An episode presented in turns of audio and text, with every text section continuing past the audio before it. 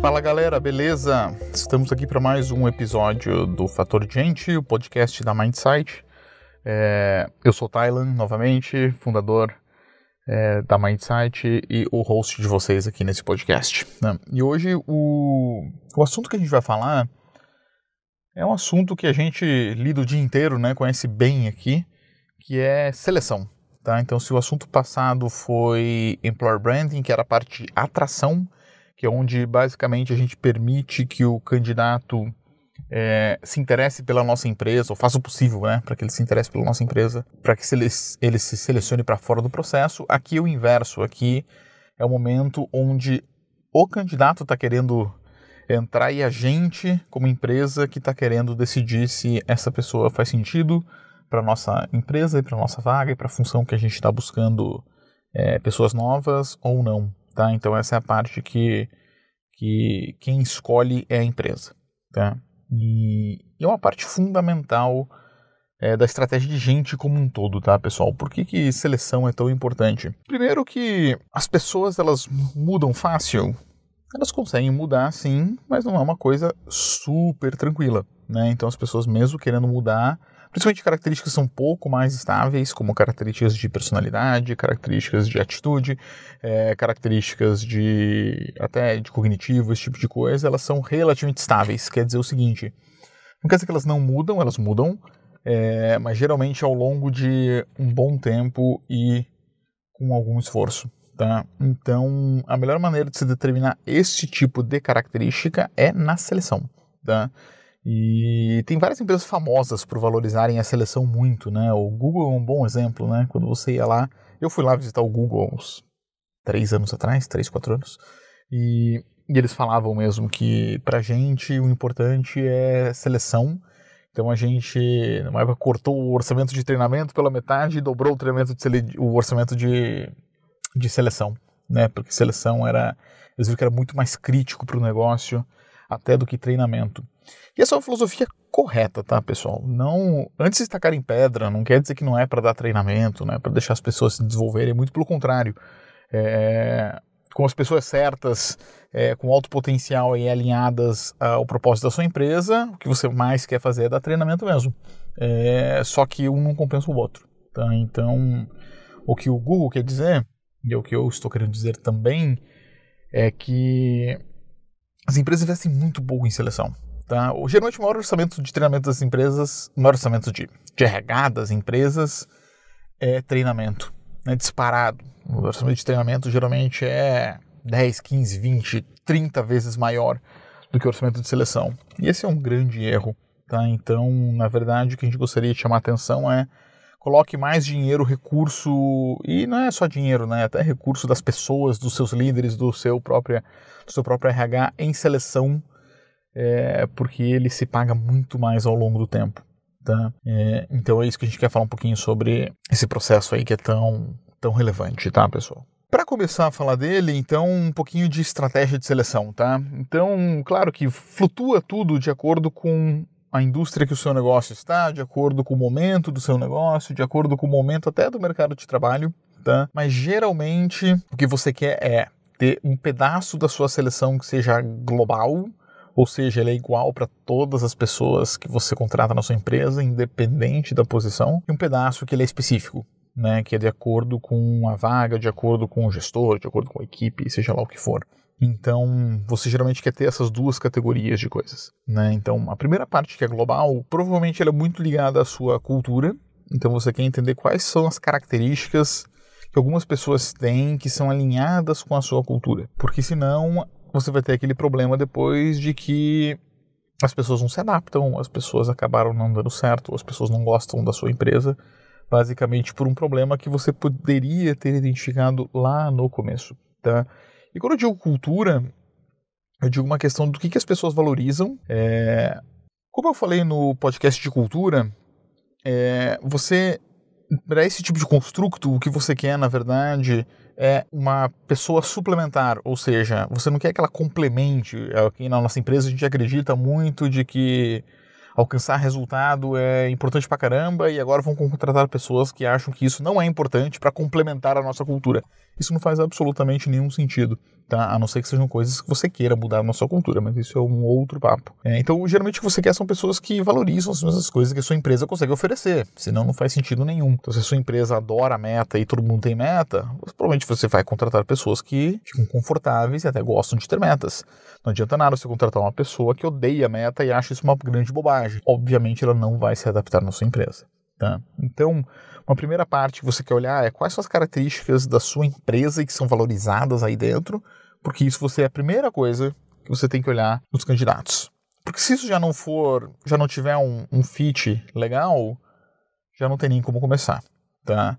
É, não importa muito depois se o candidato tem o conhecimento esperado ou se tem o conhecimento necessário, isso não importa, porque simplesmente não vai se adaptar na sua empresa, vai ficar infeliz é, é ruim para você, é ruim para a pessoa também, e no final das contas isso vai gerar um turnover no futuro. Então a primeira coisa que você deveria avaliar é uma, essa questão de, de fit cultural. Além de fit cultural, às vezes tem algumas características que são gerais geralmente ligadas a potencial, tá? Que você pode ter na sua empresa ou não, tá? As empresas mais modernas hoje em dia, é, geralmente o trabalho é mais fluido, né? Ou seja, a pessoa começa numa posição, mas depois ela vai para uma outra que não tem nada a ver com, aquela, com aquilo que ela fazia, depois ela muda de área e daí assim vai, né?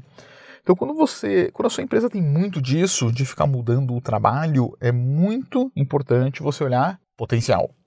Tá? Então, o potencial é um potencial intrínseco da pessoa, de fato, e a, ela ter características que permitam que ela consiga fazer várias coisas diferentes. Tá? Existem N modelos de potencial, eu não vou travar nenhum aqui, é, mas vou dar um exemplo que a gente usava lá na Stone, que é um modelo que a primeira vez que eu vi, na verdade, foi o Warren Buffett falando, super simples, que ele falava que sempre buscava pessoas com inteligência, energia e integridade. Que ele falava que inteligência era fundamental para fazer um trabalho bem feito, um trabalho profundo, um trabalho com base.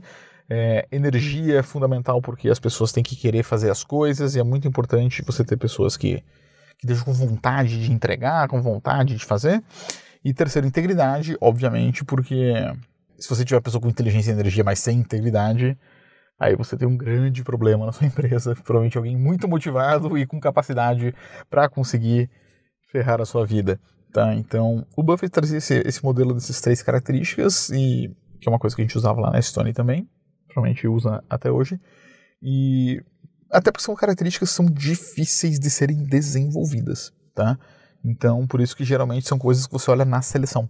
Às vezes você pode ter algum modelinho de algumas características gerais assim, que você considera que são potencial, e você deveria olhar também novamente em todas as pessoas que entram na sua empresa, tá? Com exceção talvez de uma vaga ou outra, uma coisinha aqui, uma coisinha lá, mas é, de maneira geral, você quer ter um modelo geral de potencial e um modelo geral de fit cultural. Quem deveria avaliar isso? RH, Tá? O RH deveria ser o guardião na empresa das pessoas terem fit cultural e potencial. Depois, se ela se encaixa na vaga ou não, isso é mais um problema do gestor e da área do que do RH. Tá? Então, o grande erro que eu vejo nos RHs por aí é, bom, primeiro não tem estratégia nenhuma, né? É meio que tem um recrutador lá que chega, gestor, o que você quer para essa vaga? o gestor, ah, mais ou menos isso. Ah, tá bom. Ele vai dar, uma, dar aquela filtrada básica no currículo e manda para o gestor. E daí, se o gestor não gosta, fica reclamando que o gestor não gosta, ah, o gestor é um chato e tal. E o gestor fica reclamando do RH, que não manda gente boa, e fica essa meleca, tá? Então, isso é o mais comum que a gente vê, né? Por quê? Porque no fundo é o RH tentando fazer um fit com a posição e fit com o gestor. Que assim, não é que tá errado, não é que não tenha que ter. Mas quem deveria tomar conta disso é o gestor, tá? Então você começa tendo alguma estratégia e depois você tem que ter algum modelo genérico na sua empresa, alguma coisa que vale meio que para todo mundo, para quase todo mundo, ou talvez para um grande departamento, enfim, se essa empresa for muito grande, é, que você consiga olhar todos os candidatos. Porque depois, se você como RH identificou o seguinte, essa pessoa tem um, um fit cultural legal com a gente e tem potencial, mandou para uma vaga, um gestor não gostou, essa pessoa volta para você e você pode mandar ela para uma outra vaga num outro setor, numa outra coisa, com outro gestor, não tem problema nenhum, porque teoricamente se ela tem potencial e tem um feed cultural legal, é tudo uma questão de encaixar agora, né? É tudo uma questão de achar o, local, o lugar certo, tá? Então, esse tipo de estratégia funciona bem para uma empresa em crescimento, para empresas que são cujo trabalho é um pouco mais volátil, que você precisa que a pessoa meio que faça um pouco de tudo, é, esse modelo é muito bom. Tá? É uma estratégia de gente que funciona bem. Até porque, porque no mercado de trabalho, pessoal, o que, que você paga por? Tá? Quando você tem que oferecer um salário mais alto para uma pessoa, é por causa de quê? Geralmente por causa de experiência. É potencial? Não necessariamente. Então, na verdade, as, as maiores barganhas do mercado, digamos assim, são pessoas com alto potencial e que por algum motivo não têm experiência para o tipo de trabalho que elas estão querendo ir. Essas pessoas geralmente costumam pagar muito fácil. Tá? Elas costumam render muito mais do que, do que elas estão recebendo. Porque elas têm potencial, então elas vão aprender, né? elas aprendem fácil, elas se esforçam e não, e não precisa começar com um salário muito alto, etc., porque, porque simplesmente ela não tem experiência mesmo. E claro, não ter experiência atrapalha, atrapalha, mas entre ter experiência e não ter potencial e ter potencial e não ter experiência, eu assim recomendo, opinião pessoal, claro, recomendo um milhão de vezes a segunda opção, porque pessoas com potencial elas aprendem. É claro, não estou falando lá de vagas, sei lá, regulamentadas pelo governo, coisas assim que às vezes não tem muito o que fazer. Aquelas vagas normais da sua empresa, geralmente é isso que você quer fazer. A pior besteira, o pior erro que você pode cometer na seleção é contratar uma pessoa com muita experiência e baixíssimo potencial, porque basicamente a experiência dela se transfere pouco para a tua empresa, porque a tua empresa é um outro contexto, o momento é outro e esse tipo de coisa assim, e, e provavelmente ela vai estar ganhando muito alto. E daí agora você tem um problema grande. É, a maioria das empresas muito boas que eu estou vendo crescer hoje no Brasil, elas são fundamentadas em alto potencial, não necessariamente experiência, tá? Então, isso é meio que uma máxima aí que, que a gente carrega é, em relação à construção de capital humano como um todo. Óbvio, não vale para todo mundo, então se você estiver ouvindo e a sua empresa for muito diferente, não tem problema, acontece, faz parte, mas sempre tente lembrar que mesmo pessoas mais experientes também têm alto potencial, tá? Então, claro, a melhor pessoa é uma pessoa de altíssimo potencial e com uma experiência super adequada. É, essa é ótima. E o problema é que essa é difícil de achar, tá? E essa vale ganhar mais, essa vale o, o, o investimento. Só que é difícil de achar, tá? Então, se contar que sua estratégia como empresa sempre vai ter pessoas com alta experiência e alto potencial e para todas as vagas que você tem é, é arriscar um pouco demais. Então por isso que a gente prefere montar um capital humano aí baseado em potencial. Que daí puxa para as práticas de processo seletivo em si, né? Então tá bom, tá? Como é que a gente identifica potencial? É...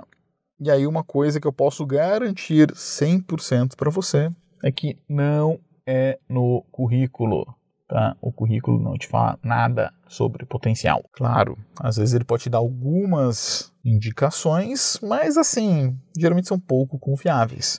Inclusive nos estudos de psicologia organizacional, de fato, o background, né, o background, que é onde a pessoa já trabalhou, por onde ela passou, etc., tende a ter uma correlação super baixa com performance futura. Então, não prevê muito bem. É, então, você treinar pelo currículo é uma boa? Olha, não sendo bem direto. A não ser que seja uma coisa que realmente exija um background muito adequado e tal, mas o currículo deveria ser secundário e não primário, como ele é hoje, tá? Que você chega lá, olha o currículo e abandona. Isso é um problema gigante. Então você deveria ter alguma maneira de medir potencial. Aí é a maneira independente, você pode fazer uma entrevista para medir potencial, você pode fazer junto com a entrevista de fit cultural, você pode fazer coisas. Obviamente que na triagem, no começo, por hora só tem uma coisa que eu saiba que você consegue de alguma maneira medir potencial de maneira escalável, que são assessments. Né? Então, no fundo, a gente fundou a Mindsight lá no começo com o objetivo de medir potencial de maneira escalável é, através de assessment psicométrico. Tá? Então, essa é uma boa maneira de você medir isso no início do processo seletivo. Ah, Tyler, mas a experiência do candidato, lá, lá, lá, lá, lá. É, de novo, isso, quando eu escuto isso, eu fico tão puto. Enfim, não sei nem por onde começar. O que o candidato quer? Vamos parar para olhar o candidato de verdade e parar de ser retardado, RH modista, que acha que o candidato, tudo que ele quer é fazer um joguinho para entrar na empresa, ou que ele quer é não fazer nada, né, para entrar na empresa. Que é uma grande bobeira. Qual que é o objetivo de um candidato? Vamos lá, vou dar dois segundos para vocês pensarem conseguir um emprego, conseguir entrar na sua empresa. Então, o que, que o candidato quer? Ele quer maximizar as probabilidades de ele entrar na empresa. É esse que o candidato quer. A pior experiência do candidato é se inscrever numa vaga e de repente ele falou, cara, tá, parabéns, está eliminado. Isso não é uma boa experiência. Eu não sei se vocês consideram isso uma boa experiência, mas eu não considero. É, eu sempre que eu passei por isso, eu sempre dou um exemplo. Eu, teve uma época, uns anos atrás, que eu me candidatei para vagas lá fora, né? Empresas lá nos Estados Unidos e tal e em vagas de People Analytics e esse tipo de coisa, que é mais ou menos o que a gente faz hoje. É, eu sabia que eu, que eu tinha algum conhecimento do assunto, obviamente o meu background não ajudava. Alguém que passou cinco anos na Bev em vendas, depois até fez um mestrado, aí teve uma consultoria, era uma confusão da porra. É, que aconteceu? Super fácil de se candidatar. Me candidatei para o Facebook, me candidatei para o Google, me candidatei para uma série de empresas assim, super legal. Você dava um clique lá e preenchia suas informações do LinkedIn. Aí você dava lá, ok, parabéns, você está inscrito. Me inscrevi assim em várias vagas em uma hora. O que, que aconteceu depois? Ninguém me chamou para nenhuma outra vaga. Ninguém me chamou para nada. Eu fui reprovado em tudo, não sei nem se eu fui. Algumas até mandaram que eu, que eu fui reprovado e outras não mandaram nada. É... Sabe o que eu queria? Eu só queria ter a oportunidade de fazer um teste ou qualquer coisa do gênero para mostrar que na verdade eu tenho potencial e tenho o conhecimento necessário ou tenho seja lá o que estiver buscando é, eu como pessoa que eu sou mais do que o que está no meu currículo era tudo que eu queria mostrar e eu não consegui e daí obviamente não consegui nenhuma vaga que experiência fantástica que foi eu como candidato é, legal pra caramba, me inscrevi super rápido, que é o que a gente acha que o candidato sempre quer, né? Ele quer se inscrever super rápido porque ele tem outra coisa para fazer da vida, né? Afinal, ele está desempregado e tem muitas coisas para fazer amanhã. É, então, o que você pensa é que ele quer que seja a experiência mais rápida possível? Isso não é verdade, eu falo por experiência própria, tá? Claro, se o teu processo for muito exagerado, muito diferente do normal, pode até ser que as pessoas se desengajem em algum momento, mas elas só vão desengajar se elas não estiverem identificadas com a sua marca. Tá? É uma questão de employer branding. Então você tem que trabalhar em employer branding para que as pessoas queiram trabalhar na sua empresa, para que daí sim você consiga selecionar direito. Que é isso que as pessoas, o RH faz, né? Eu já falei isso no podcast de Employer Branding. É, a gente acaba sendo meio que o patinho feio, e daí eu não tenho marca empregadora, eu não construo, então para compensar a minha marca empregadora eu tento ser barato, entre aspas. Que é, cara, eu sei que você nem conhece minha empresa direito, não sabe quem eu sou, mas se inscreve aqui que é rapidinho e é fácil. Né? É meio que assim que você tenta vender um negócio. Obviamente, os candidatos não devem vir da mais alta qualidade possível, então depois também não reclame. É, então, tudo que você quer é ter uma marca empregadora boa, adequada, que comunique sua proposta de valor de maneira correta, que faça com que as pessoas certas se identifiquem com a sua empresa, queiram trabalhar lá de verdade e que com isso, no processo, você consiga identificar de verdade se essas pessoas realmente são boas para sua empresa ou não. Tá? Então, numa triagem, provavelmente você deveria começar com algum tipo de assessment psicométrico, uma bateria D ou qualquer coisa do gênero, é, e você pode até olhar o currículo também, só para saber. É, depende da vaga, tá? Geralmente vagas mais sêniores, aí tudo bem, o currículo pesa um pouco mais. Vagas mais júniores, o currículo deveria pesar praticamente nada, tá? Ah, fez um estágio de seis meses, não sei o quê. Ah, beleza, não faz muita diferença, bem a verdade. Tá? Então, claro, quanto mais sênior, mais pesado o currículo, quanto menos sênior, menos pesado o currículo é. Tá? É, mas é tudo uma questão de peso, mesmo assim eu faria as duas coisas. Uma vez foi triado, Aí sim, beleza. Etapa inicial, qual que deveria ser a etapa inicial, tá? De novo. RH. O que, o RH deveria fazer? Fit cultural, potencial. Ponto final. É isso. Fit cultural, potencial. Ter alguma noção se a pessoa teria algum interesse em trabalhar na vaga, seja lá qual ela for.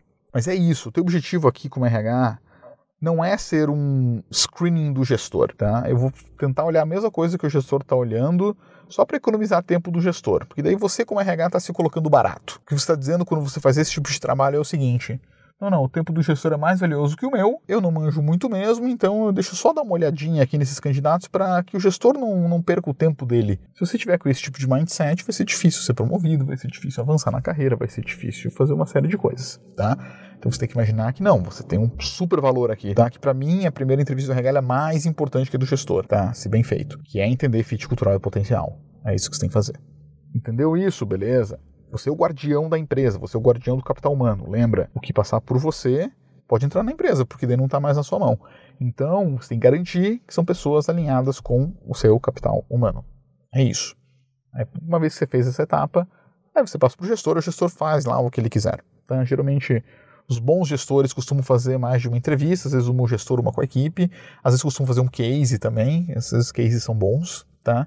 São cases ou entrevistas técnicas, ou seja lá como você chamar, e daí no final eles contratam a pessoa. Mas como RH, o que você deveria ter nessa etapa? Você deveria ter uma entrevista estruturada. Está careca de saber que entrevistas estruturadas funcionam melhor do que entrevistas desestruturadas. Por entrevista estruturada, eu digo que é, você tem critérios específicos que você está olhando na pessoa e para eles você tem perguntas que extraem esses critérios. Só isso. Ah, tá, ela tem que estar uma ferramenta. Não, não tem que ter uma ferramenta. Às vezes pode até estar na sua cabeça só. Apesar de que às vezes é bom ter um guia.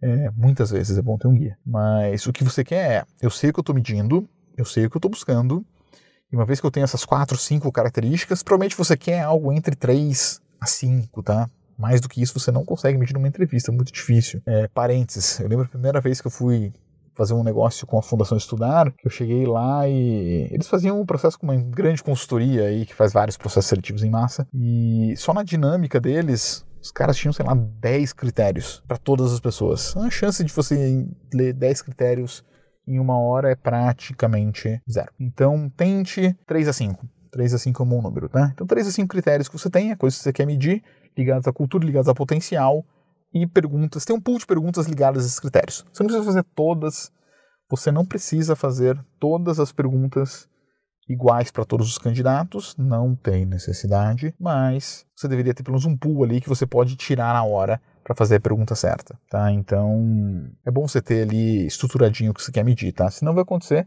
que nem na época que eu fui trainee, quando eu entrei como trainee da, da Ambev, eu lembro a primeira entrevista que eu fiz, que começaram a perguntar as coisas minhas lá e tal, e chegou uma hora que eu comecei a falar do meu, do meu da minha monografia, né?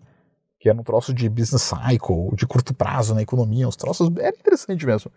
Só que a minha entrevista, sei lá, de uma hora, ficou 42 minutos falando só do business cycle e tal.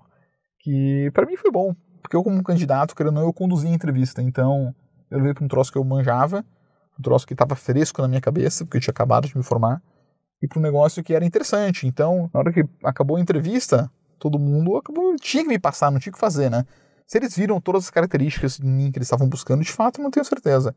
Mas é importante você ter até um guia de entrevista e ter ali a, o que você quer medir de fato e garantir que você está medindo. Senão, numa conversa, você vai, entra numa linha de pensamento, aprofunda em alguma coisa, e quando você viu, é o candidato que está conduzindo a entrevista, não é você. Tá? Então, cuidado com isso. Então não precisa ser um troço ultra formal, mas pelo menos ali um, algum, alguns critérios com algumas perguntas ligadas a ele, tá? Isso que você quer fazer. Você quer incentivar também os seus gestores a fazerem isso, tá? Em algum nível. Você quer que pelo menos eles tenham lá os critérios que eles estão buscando para a vaga deles.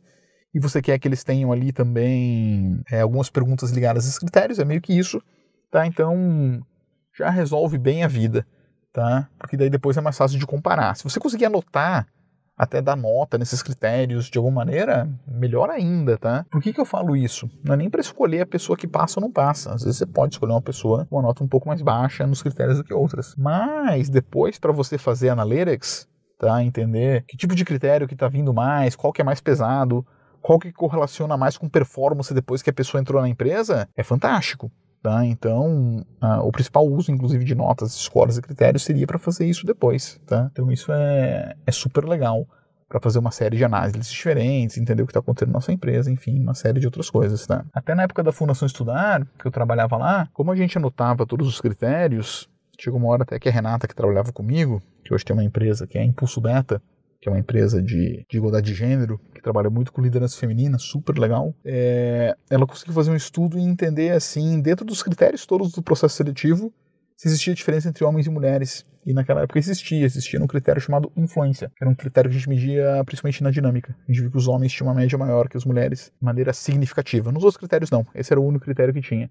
E a gente conseguiu entender um pouquinho melhor por que, que esse critério era diferença ou não, se era viés ou se não, se era assim mesmo por N motivos de criação na sociedade, etc e tal. Mas foi muito interessante poder fazer esse tipo de análise e entender. A gente até começou a pensar depois se a gente mantinha esse critério ou não, se tirava ele ou não, se adaptava ele ou não, enfim.